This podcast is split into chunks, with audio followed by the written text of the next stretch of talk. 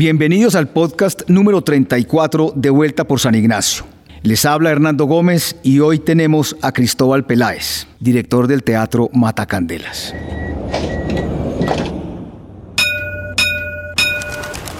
Todos vamos de vuelta por San Ignacio. El podcast que cuenta historias, que colorea calles y dibuja personajes de este distrito en el centro de Medellín. De vuelta por San Ignacio, un espacio patrocinado por Grupo Argos, inversiones que transforman.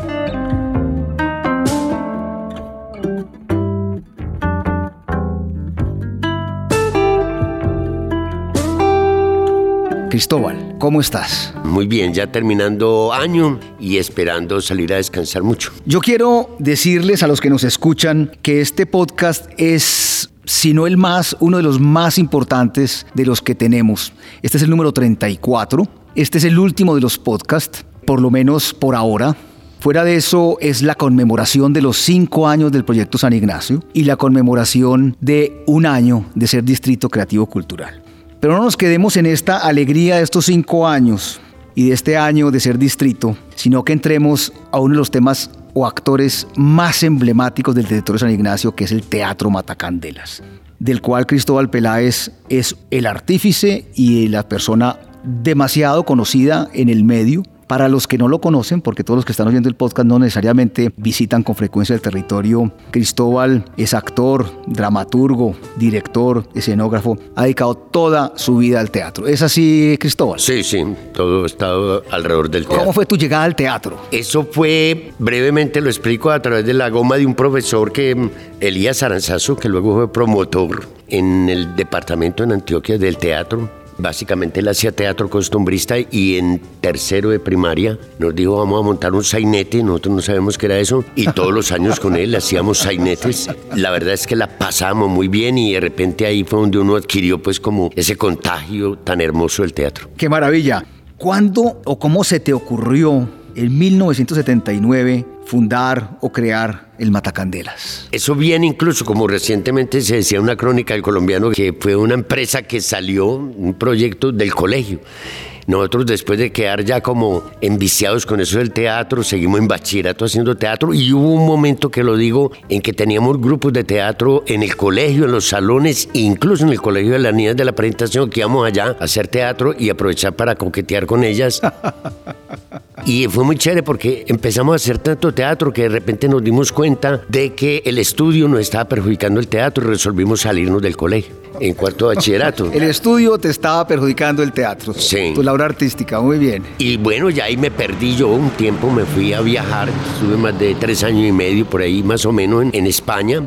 Y cuando regresé me reuní con los compañeros con quien había hecho y digo, fundemos un teatro a usted le gusta la música, a usted le gusta la literatura, a usted le gusta las artes plásticas y a mí me gusta mucho la escena y todo eso se puede reunir en el escenario, todas estas inquietudes. Aún éramos muy jóvenes, estamos hablando de muchachos de 25, 26 años, 23 y dijimos, hagamos este proyecto. Pues, y yo me lo creí en serio y seguí. Ellos ya se retiraron, seguimos siendo amigos. Algunos siguen en literatura, siguen en música, siguen en todas sus inquietudes estéticas. Otros se han incorporado al comercio, a la vida laboral. Y uno siguió con esto, ¿cierto? De tosudo y creo que de repente uno se mete por goma y en el trayecto va creando como la fundamentación teórica y filosófica de lo que está haciendo.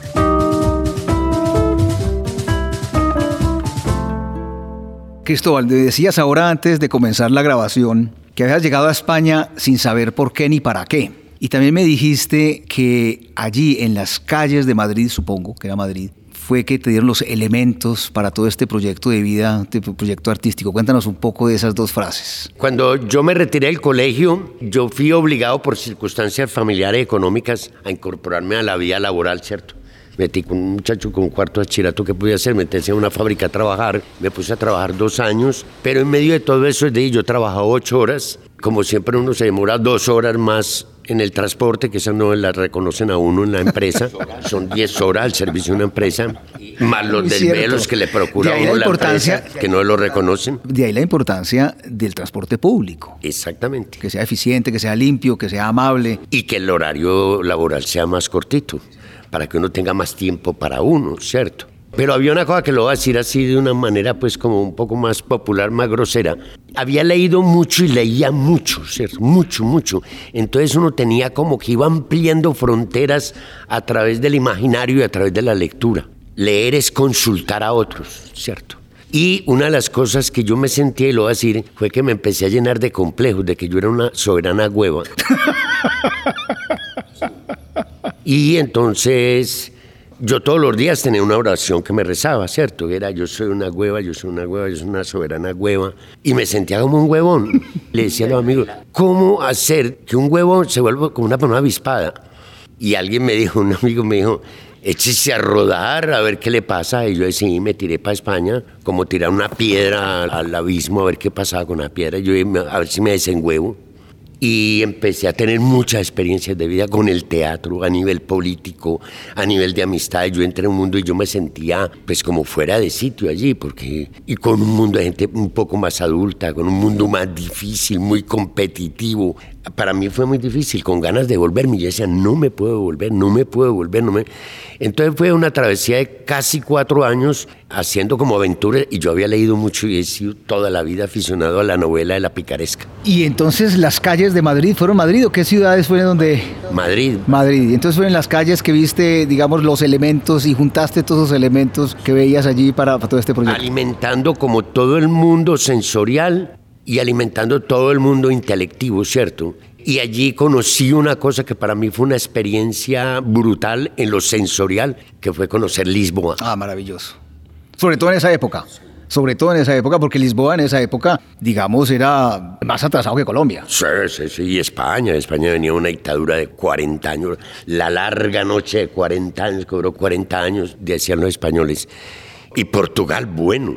Los españoles no consideraban a los portugueses gente. Los franceses no consideran a los españoles gente. Los ingleses no consideran a los franceses gente. Y los alemanes no consideran a los otros gente. Entonces, cada cual es como la raza, ¿cierto? El espíritu, tal. Pero cuando yo llegué a Portugal, yo dije, no, esta gente sí tiene algo que me... Y ese es el origen de un marinero, por ejemplo. Hombre, Cristóbal, cuando uno habla contigo es muy agradable porque tocas demasiados puntos. Me hiciste acordar, hace cinco años, cuando nace el proyecto San Ignacio Patrimonio, Cultura y Educación, la primera reunión que tuvimos de cultura o de encuentro con los actores del territorio fue aquí en el Matacán de las contigo. Yo recuerdo perfectamente esa primera reunión. En esa reunión, digamos, contamos el sueño, con un poco de temor, la verdad sea dicha, porque uno llegar a un territorio con tanta tradición de cultura y de teatro, pues no es fácil. Y decir, venga, juntémonos entre todos, y sobre todo enseñarle a un maestro es imposible. Entonces, o a los maestros, porque aquí hay muchos maestros, pero aquí se llegó pues con una actitud, digámoslo así, humilde o, tranquila de no llegar a, a imponer, sino más bien a sumar. Pero me acuerdo mucho de una frase tuya que dijiste, que me da, mucha risa, que dijiste, el comunismo fracasó en el mundo, solo ha subsistido aquí en esta casa. Entonces contanos un poquito cómo es ese cuento. Si me dejas, me voy un poquito adelante cuando hablas de la parte histórica de esta zona. Hay que recordar que Medellín prácticamente nació en la plazuela San Ignacio. Es correcto. San Francisco. ¿Por qué? Porque es que allí en la plazuela, y esto hay que abonárselo a Confama, cómo cogió este sitio, ¿cierto? Le dio su dimensión histórica. Hay que recordar que la primera revolución intelectual que se dio en Medellín, y casi que podríamos decir en Colombia, la hicieron los panidas. Estamos hablando del 11 de mayo de 1913, cuando Medellín tenía 75 mil habitantes. Era un pueblito, ni una cuarta parte que Envigado, ni una décima parte que Bello. Era un pueblito, y hay poemas de Tartarín Moreira que hablan de pueblo bostezando, ¿cierto? Dormido en el clericalismo. Pueblito, una aldea de nada. Y en el año 58 ocurre la segunda, repisaron la revolución, los nadaístas. ¿En dónde? En la plazuela San Ignacio. Entonces uno tiene conciencia de este sitio histórico y ahora es que le está dando la dimensión, como que estábamos, es como cuando uno se queda dormido. Esto parece un cuento de Borges o de las mil y una noches y resulta que estábamos durmiendo sobre un tesoro. Así es, qué bonito eso, estábamos durmiendo, es un tesoro. Y esa memoria hay que volverla a sacar a la luz. Claro, potenciarla. y- Que la gente recuerde de dónde venimos. Porque eso arranca todo en 1803, que fue la primera piedra. La primera piedra de San Ignacio, Sí. eh, que además fue Santander, pues un hombre liberal, que dijo hay que tener una escuela de primeras letras en este sitio. Y pues ahí llaman a los franciscanos y fundan la iglesia de San Francisco y, y el claustro de San Francisco. Y la plazuela José Félix de Restrepo. Ahí después tuvo ese nombre, sí, correcto. Y José Félix de Restrepo, ¿quién era? El tipo adelantado a su época.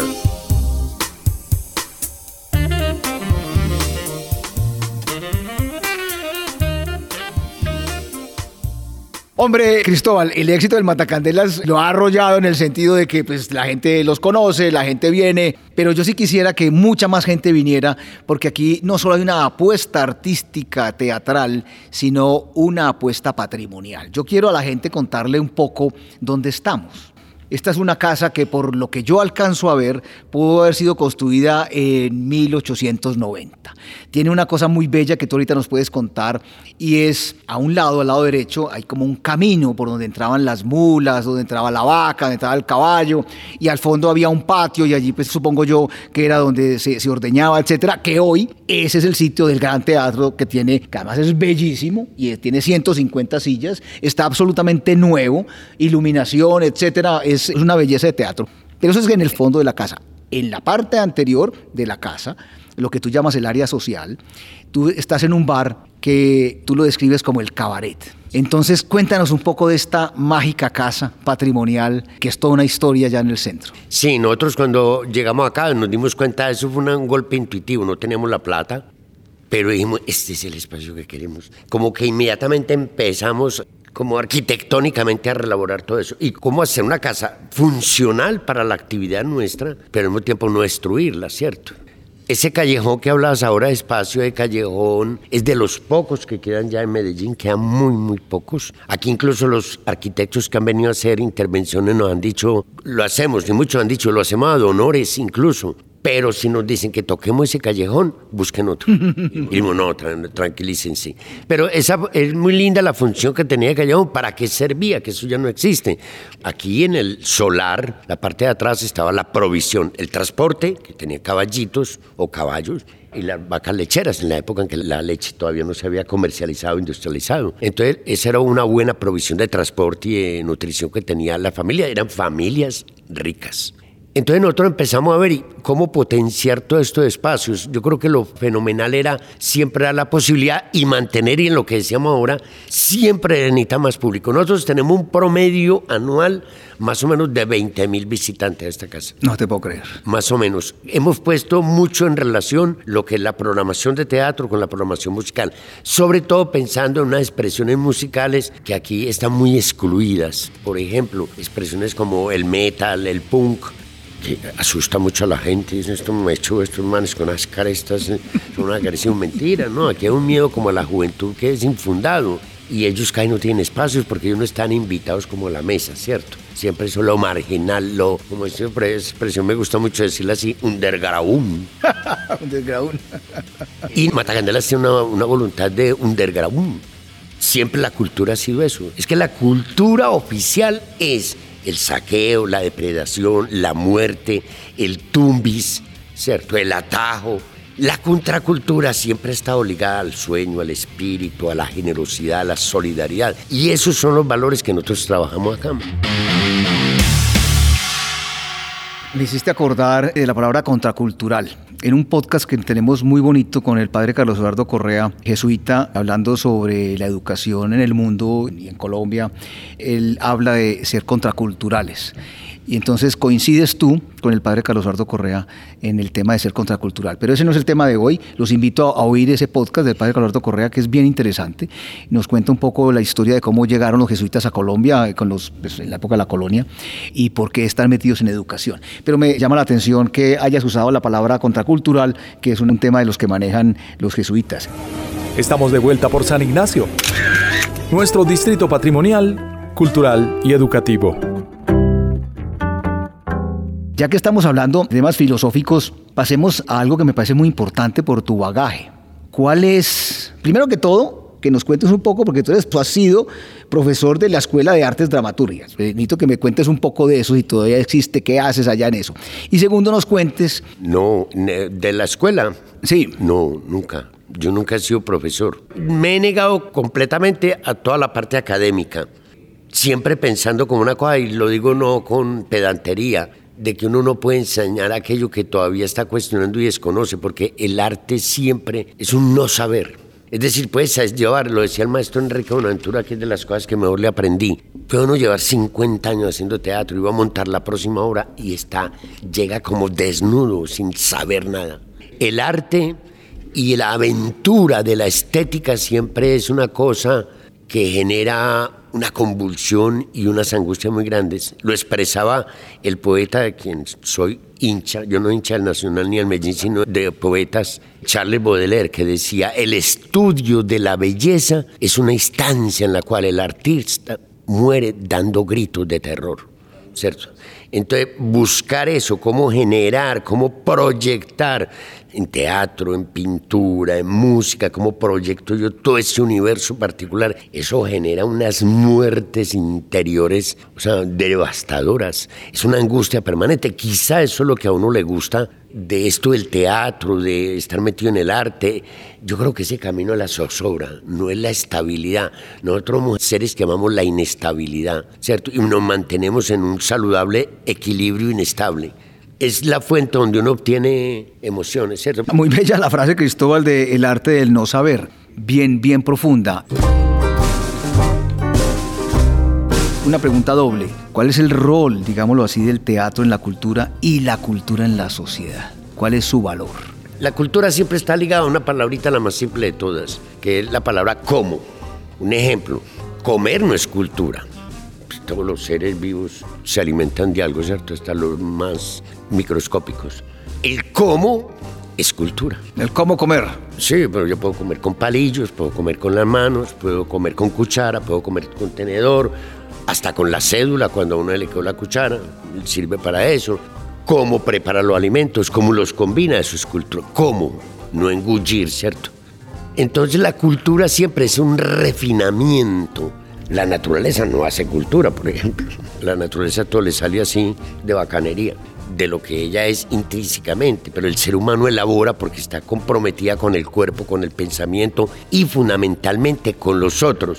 Entonces la cultura es lo que nos permite a nosotros la vida, ¿cierto? Por un lado, la convivencia y el crear una arquitectura posible del vivir ya que el ser humano, y en esto la Iglesia Católica no engañó siempre, el ser humano es un ser que de que nace es sagrado, receptáculo del Espíritu Santo, cuerpo nació para la gloria y para Dios. Y eso es falso, el ser humano cuando nace es una bestia igual a cualquier otra, ¿cierto? Estoy esto hablando científicamente, no desde el punto de vista de la especulación. Y la cultura nos transforma. Por supuesto que ahí viene Freud cuando hablaba, la cultura provoca un malestar. ¿Cierto? Porque es la que controla la situación de fiera. Y ahí si quiere el empato con lo otro. Está muy ligada la cultura siempre a una palabra que aquí provoca mucho resquemor y mucha rasquiña, que es la palabra comunismo. Y hablamos no del comunismo desde el punto de vista de las banderas leninistas, de las grandes movilizaciones, de los himnos, del catequizar y evangelizar a los otros, sino que hablamos de una cosa elemental. Comunismo es la compartir con el otro. Es decir, como en el poema, de, nuevamente Charles Baudelaire, aviso a los no comunistas, Dios es común.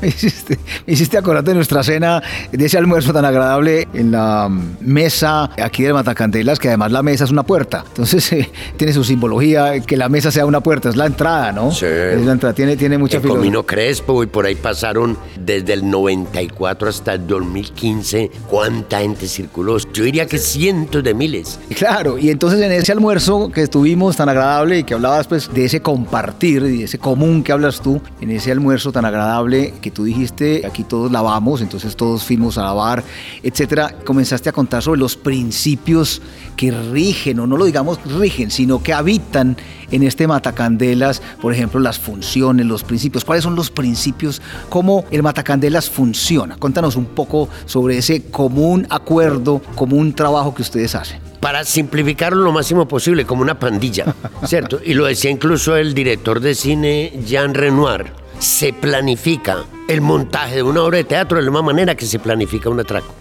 No tiene diferencia. Lo que pasa es que nosotros somos una pandilla distinta, no dedicada al delito y al crimen, sino dedicada a la creación. También, entonces trabajamos en pandilla. Entonces asumimos siempre los riesgos y asumimos todo el trabajo. Es decir, nos apoyamos con personas, lo que nosotros llamamos el personal de apoyo, que no pertenecen a la asociación, o sea, que no participan de la quiebra. Y no estoy exagerando. Esto es una entidad que funciona en rojo. Y no me pregunte cómo funciona porque no sé responderle, ¿cierto? Por eso Mata Candela nosotros lo definimos como un fracaso exitoso, porque rompe todas las reglas naturales de todo este circuito vertiginoso que es el capitalismo. De repente una maquinita que como en contravía, pero es a través de un compromiso entre nosotros, hasta el punto de que la finanza, mire cómo se financia Matacandelas. Les digo esto para sintetizar. Nosotros obtenemos más o menos un 10% de nuestras finanzas a través de convenios con el Estado, que son muy fluctuantes, porque a veces dependen no de políticas, sino de lo simpático que sea el funcionario. En este momento incluso hay funcionarios no simpáticos, entonces estamos en desgracia. Hemos sido desterrados como Adán y Eva del paraíso por haber probado los frutos del mal. Los frutos del mal es que no nos hemos arrollado la meles el culo. Oye, Cristóbal. el 10%. El otro 10% nosotros lo tenemos a través de taquilla. 20% ahí van. El otro 10% nosotros lo tenemos a venta de servicios, que aquella entidad que nos compró una función, que participamos en un festival. Y asómbrese esto, y no exagero, el 70% es subsidiado por nosotros, no porque tengamos plata, sino Con tenemos una cosa que es parecida. El trabajo. Con tiempo. Con tiempo, el trabajo. Hay gente que tiene mucha plata y no tiene tiempo. Nosotros tenemos mucho tiempo y no tenemos plata.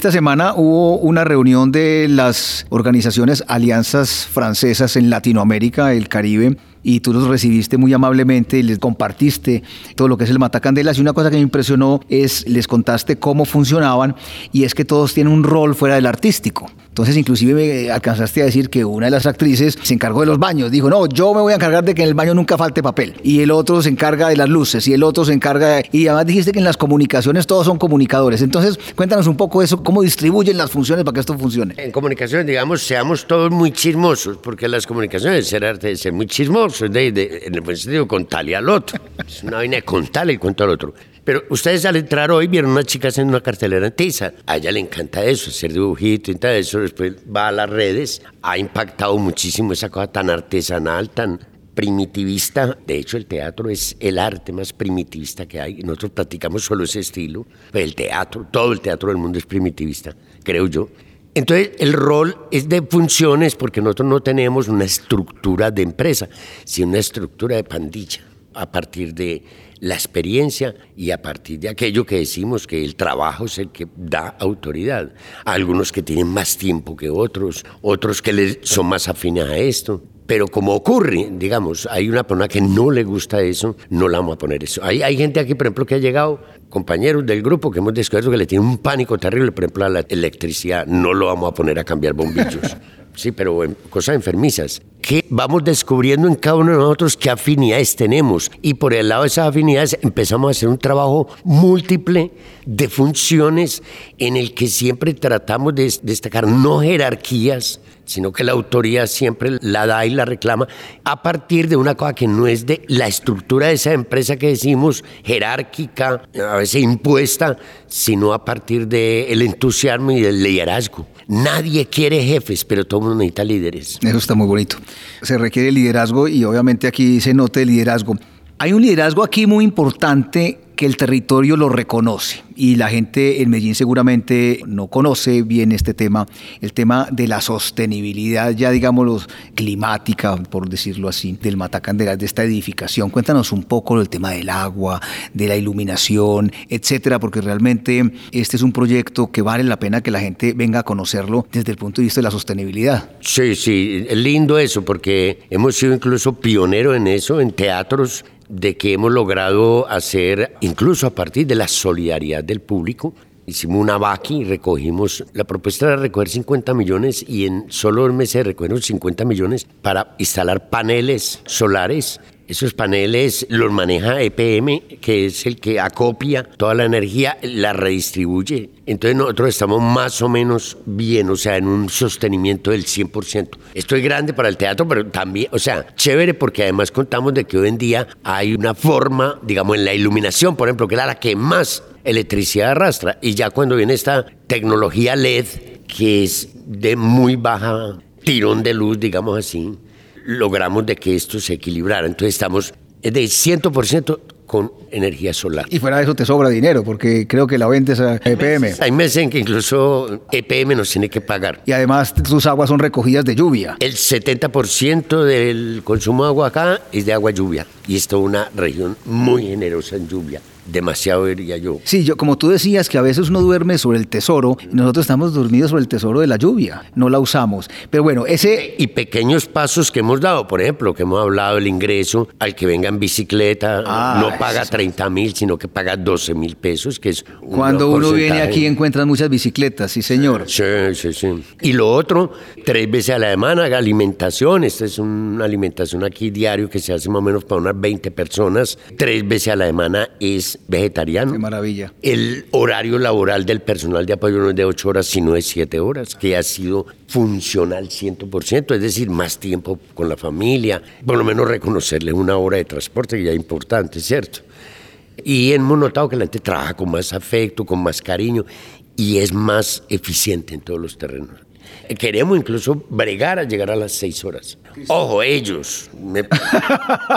ellos, tú no. Eso no obliga a nosotros a trabajar el triple. Me parece muy bien. Oye, Cristóbal, el tiempo se nos agota, infortunadamente. Queda uno antojado de seguir conversando contigo, pero yo no quiero terminar sin que nos hables de este concepto de comienzo que lo mencionamos del cabaret, porque tú tienes a la entrada un bar muy agradable, unas mesas muy agradables, un, tablado, digamos que es la entrada ya al gran teatro donde estamos aquí sentados ahora esa apuesta, digamos, escénica, música, etcétera, que se convierte en un cabaret. Cuéntanos un poco sobre ese principio y cómo se redondea, digamos, esa apuesta al territorio de la ciudad del Matacandelas. Matacandelas es una cosa aquí que todavía, incluso, ah, no necesitamos que nos la reconozca, pero que no, no somos reconocidos por, desde que llegamos acá, dijimos, vamos a abrir la noche. Y empezamos a hacer programación a las 10 de la noche. La gente nos decía, están locos, ¿cómo es que va a bajar a las 10 de la noche al centro? Y el más, vamos a hacer función incluso a las 12 de la noche.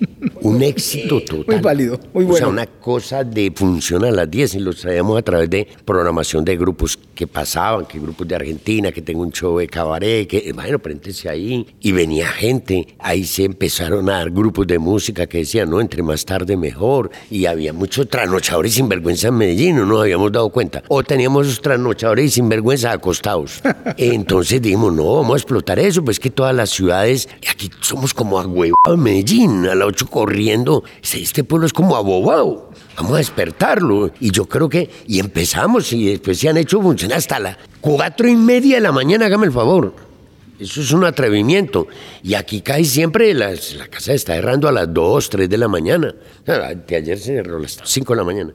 Entonces, no, que iba la noche y potenciemos todo esto. Y hay una juventud que quiere noche. Y eso lo hicimos gracias a la música, fundamentalmente. Entonces, por aquí, mire, este es el milagro. Por aquí han pasado grupos de Islandia, de Noruega, de Suecia, todos estos punquetos, metaleros, que, como decía, lo notan como muy agresivos. No, es más bravo un gusano de col. Gente muy, muy chévere, muy, muy chévere grupos de España, de Italia, de Rusia, de Uruguay, de Argentina.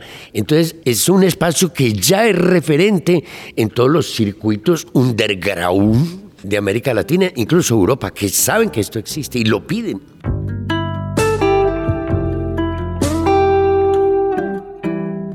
Cristóbal, mejor forma de terminar este podcast creo que no hay. Te agradecemos mucho este paso filosófico y descripción, no solo del proyecto, sino de los principios y valores pues, que transmites en este proyecto cultural tan amplio que tiene el Matacandelas.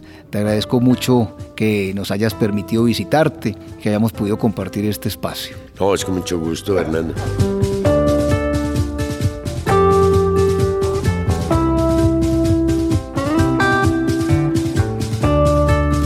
Finalizamos la temporada de podcast con el episodio número 34, de vuelta por San Ignacio, con el Matacandelas, con Cristóbal Peláez.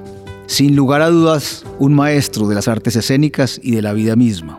Este podcast, no solo por ser el último que se emite de vuelta por San Ignacio este año, sino que es la celebración de los cinco años del proyecto San Ignacio y también la celebración del primer año como Distrito Creativo Cultural. Lleno de significado y emoción está este podcast número 34, el cual tiene mucho significado al hacerlo en una casa teatral, en un teatro tan importante como el Matacandelas, que tiene más de 40 años en el territorio a Cristóbal un agradecimiento muy especial y a ustedes los escuchas por haber estado en estos 34 episodios.